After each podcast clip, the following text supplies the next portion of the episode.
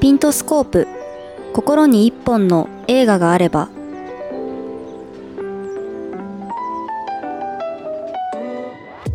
心の一本の映画との出会いをお届けする。ピントスコープポッドキャスト。誰かの記憶に残る映画体験を通して映画の新たな魅力を発信する番組です。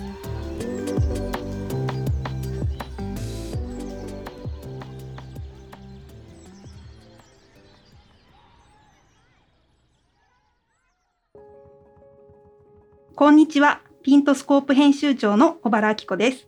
今日は東京田端にある日本初のユニバーサルシアター、シネマチュプキ田端の2階からお届けしております。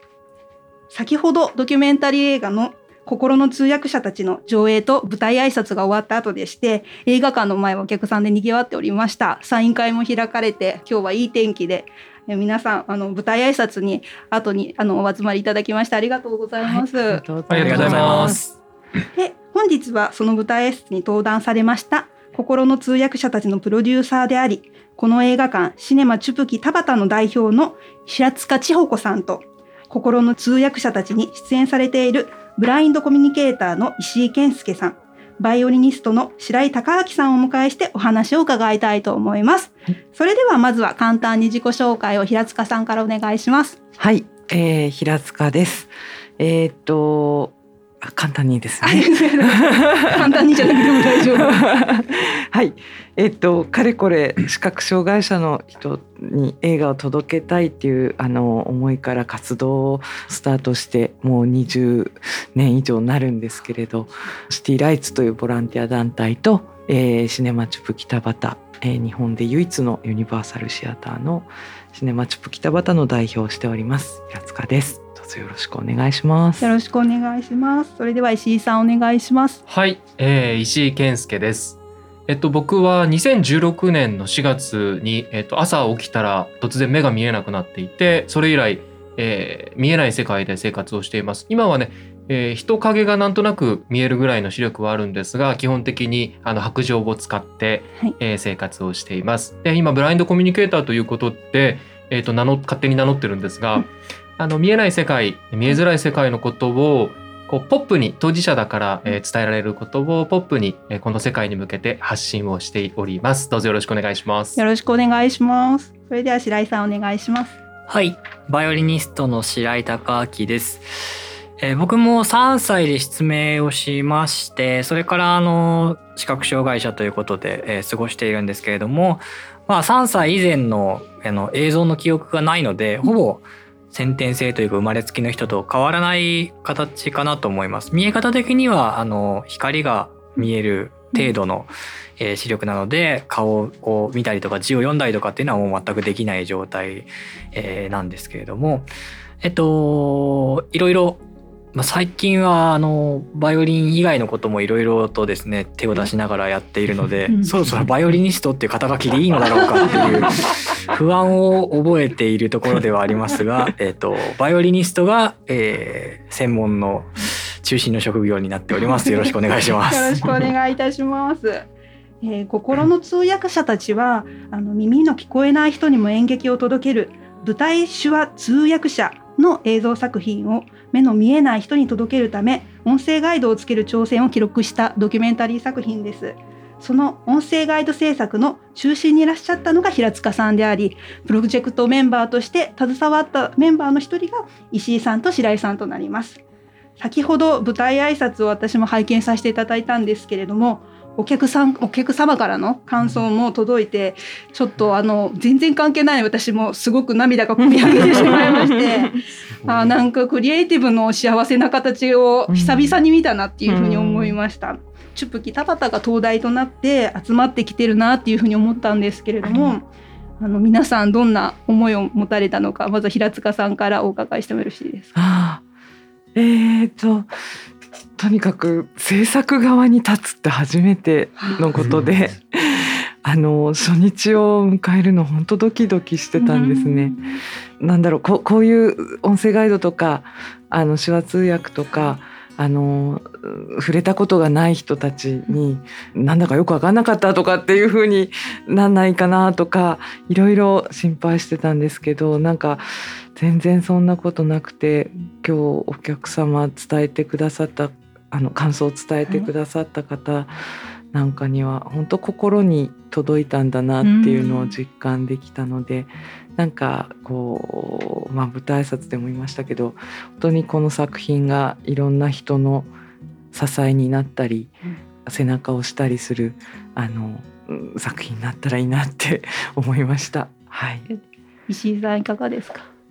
ねなんかうん。僕もねこれ舞台挨拶ではい。話をしたんですけど、社会に向けて何かこういい発信をしようメッセージを伝えようっていう思いは多分平塚さんもうん。あと監督の山田監督も、ね、出演してた白井さんとか僕とかうん。も含めてなくてうん とにかくなんかこうこの「しぶき」の2階に今収録してるこの場所にはい。呼ばれて、その手話通訳者の短いドキュメンタリーを見て、はい。これに音声ガイドをつけるぞと、うん。手話をどうやって音声にするんだっていうところで、本当にこういきなり迷路に こうラビリンスにラビリンス。そう連れてこられた感じで、うんでもなんかそのラビリンスをこう迷ってる道中をみんなでワイワイガヤガヤなんか楽しくできて、うん。でその結果がこの映画うんになっててなんかこれが僕たちが出した一つの答えであって、うん。なんかね他の人たちがこの同じプロジェクトをやったら違う答えが出るかもしれないし、うんなんかその一つの可能性としてこの映画がなんか生まれて、うん。で、ね、今日初めて公開されましたけど受け取ってくれた方のね感想でうん。僕らが何をやってきたのかっていうのがうん。ようやく僕らも知ることができたので、うんうん。うん、なんか良かったですね。ありがとうございます。ね、白井さん。ねいかがですか？えっとやっぱりあの結構これを告知したりとかする時にもすごくなんだろうもどかしさを感じるところがあって、どうしてもその説明をする時にはい視覚障、えー、と聴覚障害者の方々にうん届ける手話うん通訳者の舞台手話通訳者うんの人たち視覚障害者の人たちに届ける音声ガイドで、うん。それをなんとかつなげてっていう、その説明をしなきゃいけないから、どうしてもなんかこう福祉系のというか、うん。障害を題材にしてそれを乗り越えていくような、そういうストーリーのドキュメンタリーなんじゃないの？って思われがちなのがやっぱすごくもったいないし、ね。もどかしいなと思ってて僕らそういうつもりで作ってないんで、本当に。うんうんあの本当に今回の映画を見てて、うん。あの僕そのイメージソングを書かせてもらったんですけど、うん。これもあの誰に頼まれたわけでもなく 突然書こうと思ってはい。あの本当に一晩で書いてしまったくらい、思いがやっぱりすごく膨らんだ時があって、それがあの今日みたいなこういうインタビューを受けて答えてる時に、はい。ななんだろうこのと届きそうで誤解されそうな感じはなんだろうって。で自分で喋っててもやっぱり中身説明してるんですけど、うん。なんかこうど真ん中のことが言えてない気がすると思っはいてはいはい。でいろいろ考えてよし曲にしようと思って、はい。で曲作って歌詞も僕まともに全部の歌詞を一人で書いてやったのが本当初めてだったんですけど、あのすごい。初めて尽くしだね。そうい一生懸命 いろんなことを本当伝えたいと思って、うんうんうんなんか本当にいい曲書こうとか、うん。そういうことじゃなくて、うん。あの本当にこの映画のことうをん。書きたいなと思って書いてたら、はい。あの気づいたのは別にこれあの聴覚障害者と本当視覚障害者とか、うん。なしの話でも成り立つことで、うんうんうん。大事なのってそこなんだなと思って、うん平塚さんがあの聴覚障害の人たちの手話っていうものを、聞こえない人たちの世界を見えない人たちにも伝えたいっていう思いがあって、その思いがすごく大事だったし、はい。それにみんなが応えたことが大事だったので、ただその結果がなんかこういうことになっただけであって、でもやっぱりこう見見ていただく方々がやっぱり福祉とか介護だったりとか、うん。そういう現場にいらっしゃる方がどうしても多いので、皆さんそこの自分の体験にあの合わせてうん。感動してくださってそれはそれですごく嬉しいんですよ。うん。だけど本質的に言うと、うん。もう一歩先のうん本当にそういうところに関わったことがない人たちが見て、うん自分の生活にも置き換えて、うん。社会が柔らかい感じのこう本当つながりっていうのが、あの本当ご近所の人とご、うん。こんにちは」って挨拶するような、うん。そういうことが重要なんじゃないのっていうようなことにうん。気づいてもらえたらいいなと思って、うん。あのやってました。うんうん。それこそこのジレンマっていうのはいろんな業界が抱えていることかなと思っていて、例えば今映画音楽うん。それぞれのカルチャーってファンが結構固定化してクロスオーバーしていかないみたいな、うん。どうしたらここクロスオーバーしていくのかなっていう、うん。届ける側は考えていることなのかなと思ってるんですよね。うん。でまあコロナにもなってオフラインがなかなか難しくなった時に、どこが突破口にできるかっていうのは考えてることかなとは思うんですけれども、やっぱり見た人がその熱量を感じて結構勝手に動いてくれるみたいなところがあるなと思って、この映画はそうなっていくんじゃないかなっていうふうに思ってるんです楽しみでしょうがないですよね。なんか出演者がこんなに動き回ってる。お客さんも動き出したら大変なことになるなってね。ムーブメントが。ね大変革が起きるかもしれない。だからみんなが他人事じゃなくて、うんうん結構自分の思いとして動いてくれてるので、うん。多分こういうことになってて。でもそれはやっぱ、やっぱ平塚さんがうん。すごくこだわり、うん。その信念を曲げないっていうか、やっぱりその今そのさっき業界がいろいろ抱えてる問題っていうのは、うん。超えられない壁がやっぱあるっていうのは、うん。それは間違いなくあるんですけどその方法ってなんだろうって考えた時にやっぱ今回の答えとしては、はい。やっぱり100%その先にある人誰のためのはい。何のためのもの、そのど努力なのかとか、コンテンツなのかっていうのをぶらぶれちゃダメなんだなと思ってて、いくらでも今回も妥協ポイントはあったじゃないですか。そうだそう。うん。だってもうやっぱり見えない人に主を届けるってうん。相当ハードルの高いことだし、うん本当にその見えない人が求めてるのかっていうところまでうん。僕らもみんな考えて、うん。でも自分たちに置き換えた時にやっぱ知れた時にう喜びがあったから,、うん。それをじゃあ本当に自己満足ただ手話届けましたとか、音声ガイド作りましたっていうとこじゃなくて、うん。本当にその人たちに届けて分かってもらうためにはもういろんなタブーも犯しちゃって、うんとにかく届けること受け取った人が第一なんだっていうのがすごい平塚さんの方針だったから良かったのかなと思います。そうですよね。あじゃあちょっとその前提としてまずこのチュプキ田畑っていうところの映画館についてお伺いしたいと思うんですけれども、はい。えー、と私はこのあのチュプキ田畑の存在を漫画家の藤岡拓太郎さんのうん。SNS で知りまして、あの藤岡拓太郎さんは、あの聴覚障害があって、で今までやっぱり洋画とか邦画映画大好きなのに、なかなかそれしっかりこれどこに字幕がついてる上映があるんだろうって調べなきゃいけなかったと。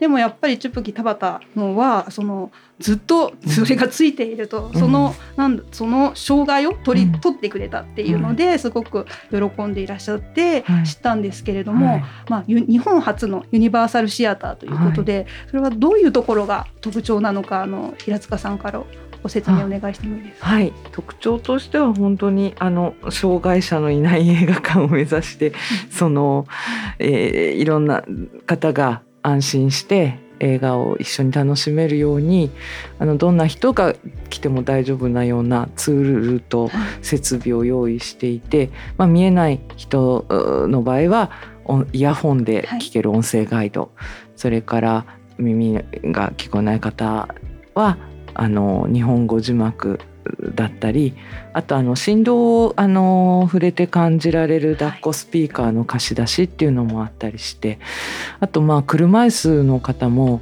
一般の大きな映画館だとちょっと前の方に車椅子スペースをあの設けられることが多くって見づらいっていう話を聞いたことがあって、まあ、どかはあの一番後ろの,、うん。あの見やすいお席が車椅子エリアになってるんですけどあとあの私がこう地域の子育て支援の NPO さんと、うん。あの一緒にイベントとかやってた時に、はい。まあ、やっぱりこう、うんちっちゃい子がいると、映画館とかあとまあコンサートとか、はい。そういう静かにあの鑑賞しないといけないところに行けないっていう話を聞いててでどういう設備があったらいいだろうねっていう話から親子鑑賞室っていう完全防音のあのお部屋を作って、窓越しにうん。あの映画を見られるあのお部屋があったり、まあ、まだまだいろいろこうあのできることはあるのかもしれないですけど、あのそんな風にいろんな方が楽しめるはい。映画館になります。あのホームページ拝見させていただいいたんですけれども、はい。その最寄りの多目的トイレがきちんと明記されていたり、はい。そのスロープを使うアクセスルートはこちらだとか、はい。エレベーターを使うルートはこちらですとか、はい。イラスト地図言葉地図とはい。本当に開かれていて、はい。こういうことがあることでやっぱりあの受け入れられてるんだなウェルカムなんだなっていうふうにうん。思えることができるなっていうふうに思いました。うんであのチュプキを設立するにあたりそのネットや SNS とクラウドファンディングなどを通してはい。募金を呼びかけたところ、はい。たった3ヶ月ではい。1880万はい。が集まったって本当すごいなと思うんですけれども、はあの2016年の9月1日にオープンしてからはい。さまざまな人がこの映画館を訪れたと思うんですけれども、はい。平塚さんにはどんな声が届いていらっしゃるかなと。ああそうですね、はい。あのもちろん当事者のその今まで映画を見られなかった人たちの喜びの声っていうのもあるんですけど、はいあのい意外だったのはその一般の人たちがうん。この場所に来てそういうことを知って見えない人はイヤホンあの音声ガイド聞けば映画見られるんだとか、あの盲導犬はどんなに爆音が鳴ってても静かなんだとか なんかそういうことをこう知るきっかけになってたりうん。交流が生まれてたりっていう、んあのそれはずっと私シティライツっていうボランティア団体でイベント的に鑑賞会を開いたり上映会を開いたりってことはやってきてたんですけど、それだとそこまでなんていうのかなこう化学反応が起きないというか、全然その関心すらなかった人にこう伝える手段ってなかったんですけど、こういう常設の映画館でいろんな映画を上映してる場所であの誰もがこう集うような場所がいろんな方に開かれていて、あの偶然共存するっていう機会が多くあるっていうことで、なんだろう気づきとかあの驚きとかそこからあの興味を持っていただけるっていうすごく自然な流れの理解につながってるんじゃないかなと思うんですよね。でそれは本当にあの一般の方がうん。こういう映画館あのもっと増えたらいいねとか、あのすごくなんだろうあの居心地がいいねとかって言っていただいて、いろんな人が安心して楽しめる空間っていうのを一般の人々もすごくあの大事にしてくださってるっていうのが、あの実感としてありますね。それこそ今日の舞台挨拶の感想でもあこんな風にすればいいんだみたいな、はい。いうことをおっしゃってるのかなというふうに思って、はい。やっぱりなんかあのこのチュプキのあり方を見てあこうしたらいいんだっていうアイディアをもらえる場所にもなってるんだなっていうふうに。もうそれはのもう望んでいることですね。うん。あのそこで言うと聞きたいのが、はい。平塚さんにこういう取材とかあのいろいろなところで媒体で出る時に、うん。あの日本で唯一のしあのユニバーサルシアターって出るじゃないですか、うんうんもう6年やってていまだにそうなんですか？いまだにねだから全作品、うん。その見たような作品まで自分たちで作ってまで全部対応させてるっていうのは それそんなね頭のおかしい あの人たちは私たちしかまだいない。んその凄さがそうそうね伝わってないっていうか、もうね。なんか興味持ってる人はきっといるんですよね、うん。そう。だから。意地でもつけるみたいな。ねだってあれですよ。この先6時間のドキュメンタリー「水俣マンダラ」っていうのに チャレンジしようとしてるんですよ。うちのスタッフは。それはそれは大変。それモニター役も大変ですね。そうですね。何度聞くんだよほんとね。字幕作る人も3倍労力がかかるわけですよ。うわーすげえ、ね。そりゃあねなんかねなかなか後に。できない。おかしいんですよ みんな。なんかこうたハードルが高ければ高いほどこうなんか乗り越えようとするみたいな。でも2号店とかできたらいいなとかないんですか？もちろんありますあります。でもなんか自分でなんかこうなんだろうチュプキを自分でいっぱい作るというよりは、あのそれぞれの地域のそれぞれのチュプキっていうか、のれん分け、そうのれん分けっていうか なんて言うんだろう。あの家系みたいな同じじゃなくていいなと思っていて可能性が広がるといいなってどちらかというと。うん、あのシネマチュプキではまだやってないけどうちではこんなのやってみたみたいなのが広がっていくと嬉しいすよね。ですよね。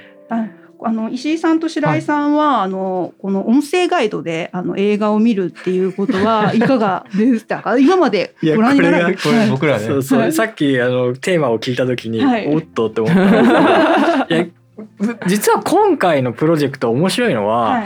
入ってる視覚障害者のはい。ほ、まあ、全員と言ってもいいぐらい、はい。あのそんなに音声ガイドを使ったことがない人たちが関わってるんですよ。ど。うん。そうなんかもうなんだろう音声ガイド聞き慣れちゃってたり、はい。い、つもモニターやってたりすると、あの音声ガイドとはこういうものっていうのが邪魔しちゃうと思ったんですよね。これは本当になんていうのかなチャレンジングな プロジェクトだったので、むしろ本当になんだろうそこが白紙の状態から入れる人の方が良かったっていうか、はい。やっぱクリエイティブをその面白がるというか、うん。やってことないことを挑戦するのが楽しいメンバーに見えました、映画ホリデーで。まさにそうですね。ワクワクしちゃうみたいな。石井さんがだから平塚さんが初対面だっちょうど1そうなんですよ。年前のはい。10月そうで1すね。日そう。にね一年前そうそ初めて。う初めまして。うん。でだからそういう意味ではそれまでって音声ガイドを使ったことあったんですか？ない、でしょ？うん、あの唯一聞いたことあるのははい。あのー僕ジャーナリストの伊藤詩織さんがあの10分の短編ドキュメンタリー、うん。僕の短編ドキュメンタリーつ作って撮ってくれて、でそこにしおりさん自ら音声ガイドをつけてくれでうんでそれが初めてだった。でそれ以外の音声ガイドでは聞いたことがなくて、ああそうだったんですね。で今回その取り組んでみて、うん。まずその音声ガイドに触れてみて、まあ、あの今回の心の通訳者たちを音声ガイドであのチュプキでご覧になったと思うんですけど、はい。その体験としていかがでしたか？えもうえ完成したものを見て？あまず完成。はいそうですね。あ完成したものを見て。えっと完成したものを、はい。あの見た時にはい。当たり前なんですけどこの映画の中で短編のドキュメンタリー「ようこそ舞台手話通訳の世界」ええ。に音声ガイドをつけるっていうのは僕らが取り組んでたプロジェクトだったんではい。認識してたんですけど、あそうか心の通訳者たちあの長編のドキュメンタリーにも音声ガイドつくんだっていう 当たり前ながら。はい。でそこが抜けてたんで、はい。この映画初めて見た時に 音声ガイドを聞いてはい。あこれ今どこの何を聞いてるんだっていう、はい。またあのラビリンスに連れ戻された感じ。そうだったんだ。最初一番最初は、へーそうそう。でもあそうかってなんかこう多重にね本当レイヤーがすごい重なり合ってるすよね。映画で音声ガイド付きで見るとさらにもう1レイヤー増えるんで、なるほど。なんかこれはね見えない人うん。だけが音声ガイドで聞くんじゃなくて、うん。見える人にもねぜひね2回目3回目はうん音声ガイド付きで見ていただくと、はい。さらに何かこううんうん。一個深いところに、そうですね。うん。発見がある気がしました。白井さんもやっぱそうだったの？音声ガイド作っと認識してなかった？いやななんかいやなないっていうか忘れっていうかもうあの短編に音声ガイドをつけることで必死だったじゃないですか。だからなんかその最初の上映の時に、あのイヤホンから一番最初の説明がされた時に同じでしたよね。やっぱあつくんだよねそうだよね と思ってたんですけど。で僕もはい。音声ガイドっていうものは知ってたんですけど、はい。あのそんなにこうひ使ってなかったというか、んんまあ映画見に行く時にその UD キャストはい。が出アて、プリですね。そう出た時に面白いなと思ってはい。一回使ってみて、はい。あすごいあのもう普通の映画館に行っても、はい今やってる映画がこうやってじ、あの音声ガイドで聞けるんだってその感動はすごかったし、あと平塚さんとの出会いもあったので、はい。シネマチップギができた時から少ない回数ですけど聞きに来させて見に来させてもらっててその時にやっぱりその重要性っていうのはすごく感じたんですけどあの絶対必要かっていうと、うん。僕はあのやっぱ自分も音楽やっててそのうん。ものづくりしてる方だったので、あのなんだろう。元の作品にないものじゃないですか。うんだからまずはそのラーメンもなんですけど、はい。あの胡椒とかいっぱいあるじゃないですか。はい。で一番最初からバーって当たり前のようにかける人いるじゃないですか。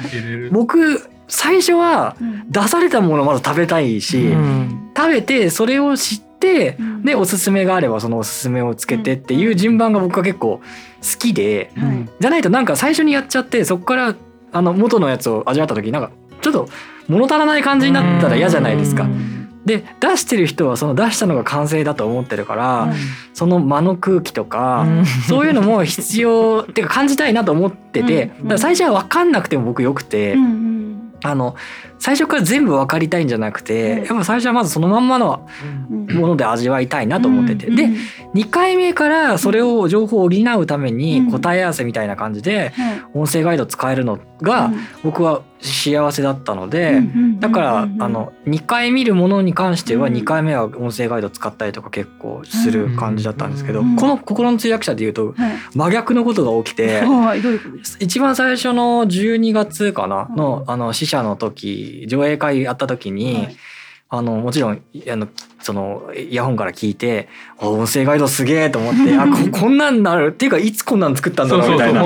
そうのを思いつつ あの最後まで聞いてすごく感動したんですけど、はい。2回目にあのまた上映会があった時に、僕のラジオだけが入ってなかったんですよ。で頑張ってもなんか入れることができなくて音が出てなくてもうしょうがないやと思って今日は音声ガイドなしで普通の人たちと同じ映画見ようと思ったんですよ。そしたらあれ？音声ガイドっていつ入ってくんだっけ？っていうかあれ？うん。うちらが作ったのって流れないんだっけ？みたいなくらいなんかずーっとこうなんですかね普通普通の映画が上映されててああやっぱないとうん。ないでまあいいけど、うん。やっぱり一回あるのを知ってしまうと、うん。も物足らなさっていうか、うん。情報の足らなさを感じちゃう、うん。最初はだっていやこんな情報多いの無理だよって思ったのに、なんか一個足んなくなったらやっぱりあの情報欲しいなって思ったりとか、うん。あとあれ？ここでこの音声ガイド入るんじゃなかったっけ、みたいなのをうん。思っちゃったりしたので、うん。やっぱり両方選べるっていうのあがそうですよね。最高なんだな、うん。どっちかだけじゃダメなんだなっていうのを感じた。だから心の通訳者たちのこの音声ガイド付きはラーメンでいうと二郎系だね。そうですね。かなりね。かなり かなり乗っかってる。そりゃね二郎系食べた後にちょっと普通のやつあっさりはね 物足りないよね。ニンニクも油もないみたいな感じ。でも本当あの今回私もその舞台手手話通訳もそうですし音声ガイドもあのここまで深く知ったのは初めてででそれをあの見てやっぱりあの私たちが見ても全然その逆に発見があるというか、欲しいなっていう、うんその舞台手話通訳についてもあの演出家の方が、いやあった方が後押しがあるみたいな。ことをおっしゃっていて、あとその今回この心の通訳者たちを通して知ったのがその音声ガイド制作者でその映像の言葉をあ映像をどう言葉で表現するか個性があるっていうので、なるほどなと思ったんですけど、そのあたりちょっと平塚さんからちょっとお伺いしてもいいですか？うん。なそうですね。まあえ一応音声ガイドのはい。伝える情報の基本ラインみたいなのはあるんだけれども、はい。やっぱりその人の個性っていうのは出ますね。で、えっとまあそれが面白いなと思っててあのうん。舞台手話通訳の方も最後に言ってましたけど、あのあなたのこの手話でうん。見たいっていう風になったらいいなって言ってましたけど、音声ガイドもきっとそういうもので、今まだ全然資格とかもないし、その映像翻訳者ほど名前が出たりとかっていうこともないけれど、はいあの翻訳もそうじゃないですか。うんあのね。戸田夏子さんの翻訳とかって独特だし、そういうなんか視覚障害者のそのニーズを考えても、うん。あの多めが好き少なめが好きってうん。あのざっくり言ったらそれがあるし、多分もっとこうなんだろうこう細かくニーズをうん。あのふ分けていったら、うん。あのじ自分の好きな音声ガイドってまだあのこれだっていうものに出会えてないっていうぐらいなものだと思うんですよね。ちょっとねあのこの心の通訳者たちじゃなくって、はい。あのこの間ね平塚さんと一緒にやったうん。骨紙、はいはいはい。アフターシックスジャンクションとシネマチュプキの共同プロジェクトでうん「骨紙」という10分の短う編ん。のアニメーションに、えー TBS の日比真央子アナウンサーがはい。はい。自ら音声ガイドの台本を書いて、うんで、えっとそれを読んでくれるっていう。で僕それにモニターとして関わらせてもらって、うん。その作り上げていくプロセスを見ていて、はい。本当に日比さんがはい。これは私がもうやるんだっていう。うん。であのこの間完成したものを僕初めてそのラジオの公開上映の時に聞いた時に本当にその音声ガイドなんだけどもう作品の一部うんなんですよね。うんでそこもすごくこだわっていたっていうのを聞いてで平塚さんにそれをあの後で言ったんですけどはい。なんかこのプロセスをうん。まあチュプキはそのここで上映する作品全部につけてやってる。うん。で、えっと、まだ僕使ったことない UD キャストうん。とか、ハロームービーとはいかの他の作品でねつけてくださってる方もそのプロセスをしてて、はい。なんか音声ガイドに対してなんかね僕らこう当事者はい。もっと感謝しなきゃって、うん。なんかすごく思って、はい。ついてないじゃないかみたいなのじゃなくて、ううんわこんなのつけてくれたんだありがとうっていう気持ちがこうモニターをしたことによってすごくうんあの感じ実感できたんですよね。うんうん、これねまた作者の方あの、監督さんとかあの作った方も音声ガイド制作立ち会っていただくと、こんなにこう細かく見て、丁寧に見てくれるんだっていうのですごいあの感謝されることがうん。多くて。でやっぱりこうこれも心の通訳者とあのすごく通じると思うんですけど、やっぱり作者の方からして伝えたいこととかその表現にす合ったものを添えてくれたらば、うん。やっぱりすごくあのなんだろう受け入れられるし、うん。ありがたいと思うし、それを一緒につけていこうと思うしっていうものだと思うんです。さっきのあのなんだろう勝手な味付けしちゃってっていうねああの元はこんなに美味しかったのに勝手な味付けするからこんな味になっちゃったみたいな、あの音声ガイドだと多分あのそこは理解できないとそう思いうのもあるんですすか。いやありますよやっぱりまだ。だから思いっていうか、うん。寄り添うのすごい大事でそう。つければいいっていうわけじゃ本当にそうなの。あのね上だからその骨紙でね、うん。感じた矢野さんあのあの日比さんの音声ガイドの素晴らしさって多分そのえー読み方の表現力も選ぶ言葉のチョイスもすごくその作品に寄り添ってたっていうものだと思うんですよね。ですもう私音声ガイドは最あの究極の思いやりだって言ってるんですけど究極の思いやり。うん、それは作者に対する思いやりでもあり聞いて想像する人への思いやりっていうのもないとせっかくいい表現しててもねあのすっごい長い就職の後主語が来る文ばっかり聞かされてたら すごく想像しにくいと思うんですそうですよね。確かに。そうやっぱりそういうこうあの今欲しい今欲しいっていう、うん。今この音なんだろうと思った時にさっとあのさりげなく補助があって、全部を教えるみたいなことじゃなく自分が想像を楽しむサポートになるような言葉を添えてくれるとか、なんかそういうのってすごいなんかこう心遣いというかねそれが、うん、すごくバランスよく作者に対しても観客に対してもうまくいった時に、いい音声ガイドってできるんだと思うんだけれども、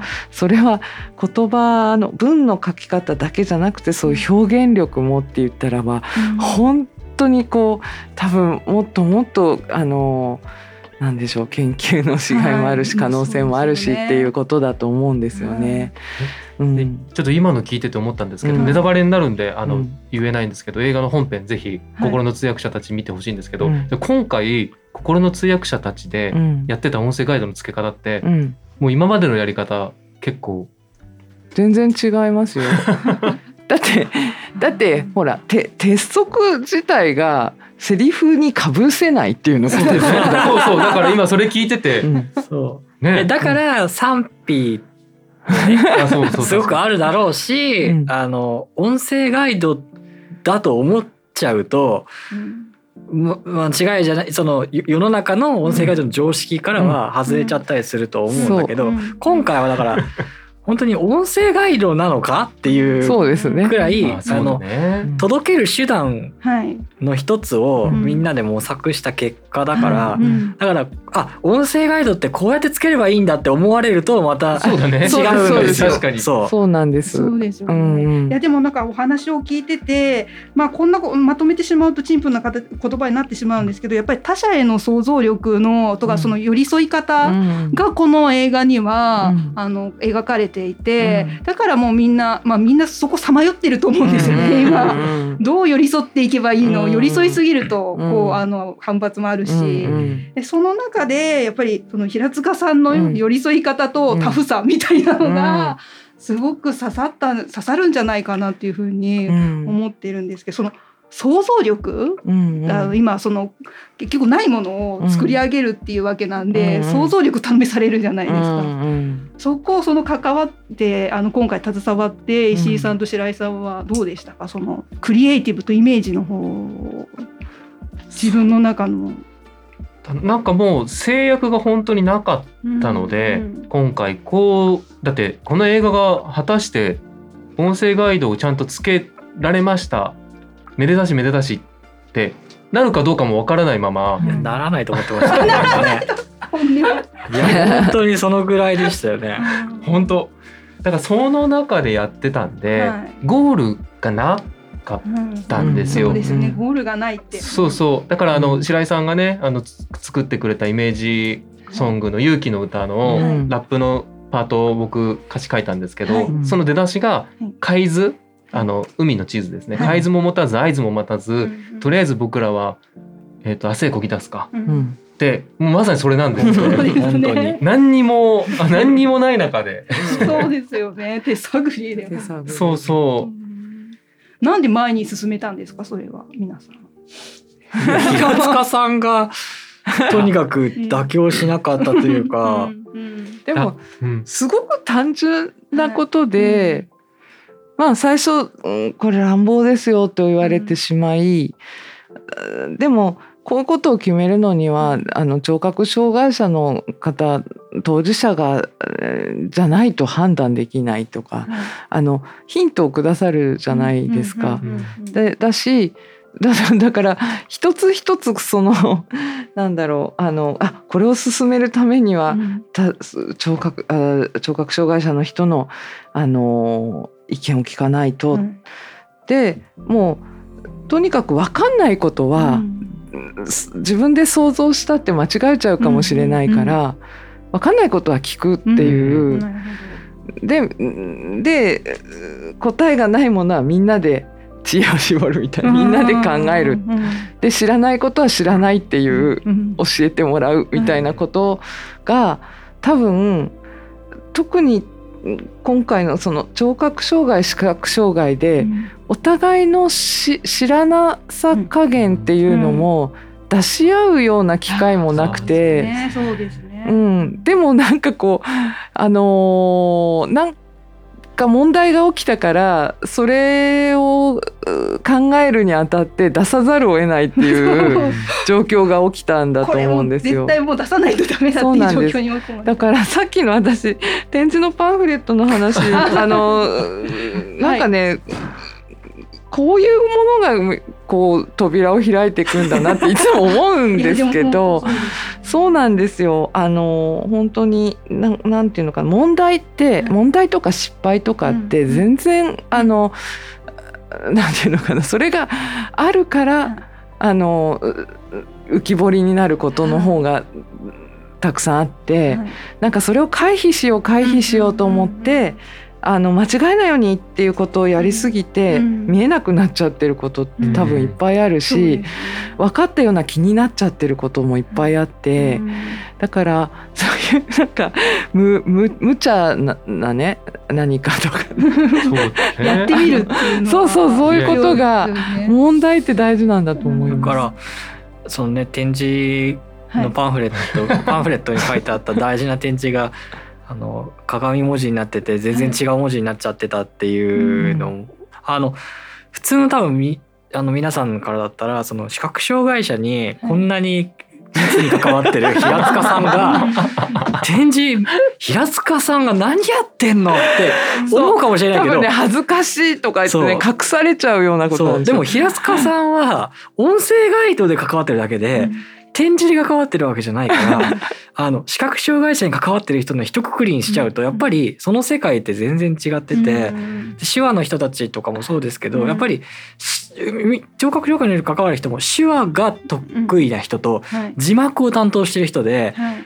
あのもう言言ってくることっていうか、あ字幕やってる人は字幕つけてくださいって言うし。うん。手話やってる人たちが「いや手話をやっぱ入れないと」ってはうしみんなそこなんですけどそこの隣のことをあんまり知って知らずにうん。話をしてることがすごく多くて、そこの壁って本当はもっともっと取っ払って、うん分かんないこととか、うんいや一緒にやりませんかとかっていうのを気軽に言えるようになる方がいいと思うんだけどだ聴覚障害者と視覚障害者って本当に近いようでとっても遠いかったのが、うんやっぱそういう問題が起きたことで、うん。問題を定義されたことで、ちょっと手を差し伸べ合う、ん。覗き込み合えるうん。タイミングができたっていうのがそれがいろんな意味でいろんな社会に今求められてる多様性っていう、ん。そのなんか言葉だけの一人歩きの多様性じゃなくて、本当の意味の多様性のヒントに、なんか絶対正解はないので、はいそこを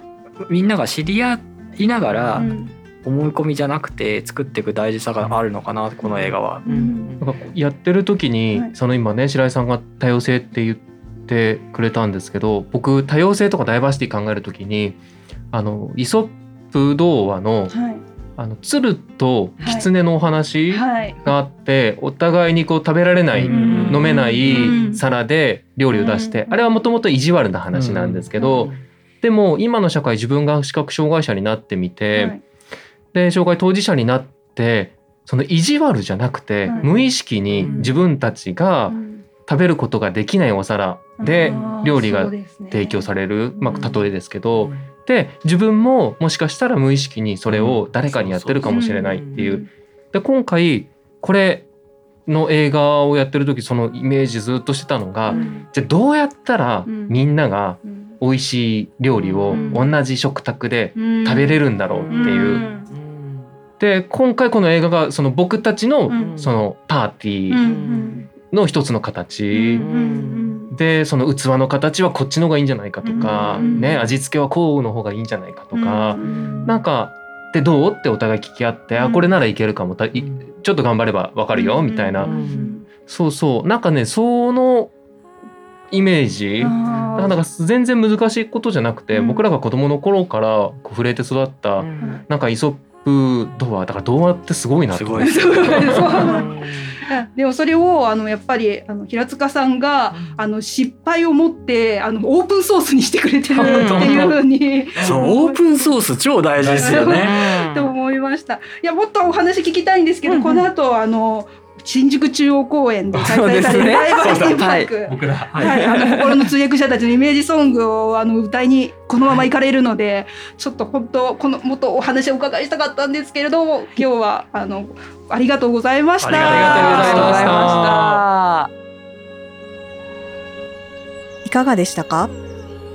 ピントスコープでは誰かの記憶に残る映画体験を通して映画の新たな魅力をお届けしています。Twitter や Instagram、ポッドキャストをフォローしてあなたの人生に寄り添う心の一本の映画を探しに来てください。